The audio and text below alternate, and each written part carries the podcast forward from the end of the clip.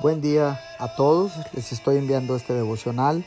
Les habla el pastor Juvenal Ramírez y yo declaro que es de bendición para tu vida en estos tiempos de pandemia, en estos tiempos de crisis. La palabra de Dios dice en el libro de Mateo capítulo 5 versículo 6, Dichosos los que tienen hambre y sed de justicia, porque serán saciados. El hambre que es saciada que viene directamente del cielo son una prueba de un corazón renovado y una evidencia de una vida espiritual avivada. Los deseos espirituales pertenecen a un alma avivada para Dios.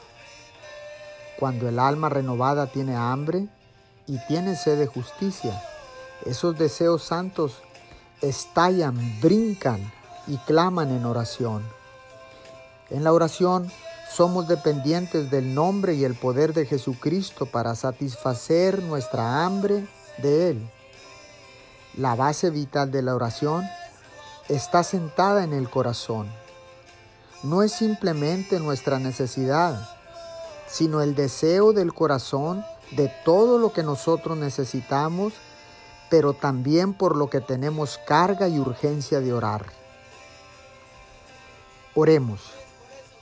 Padre Celestial, mi alma tiene sed y hambre de ti. Te doy gracias porque tú me llenas, me satisfaces cada una de mis necesidades.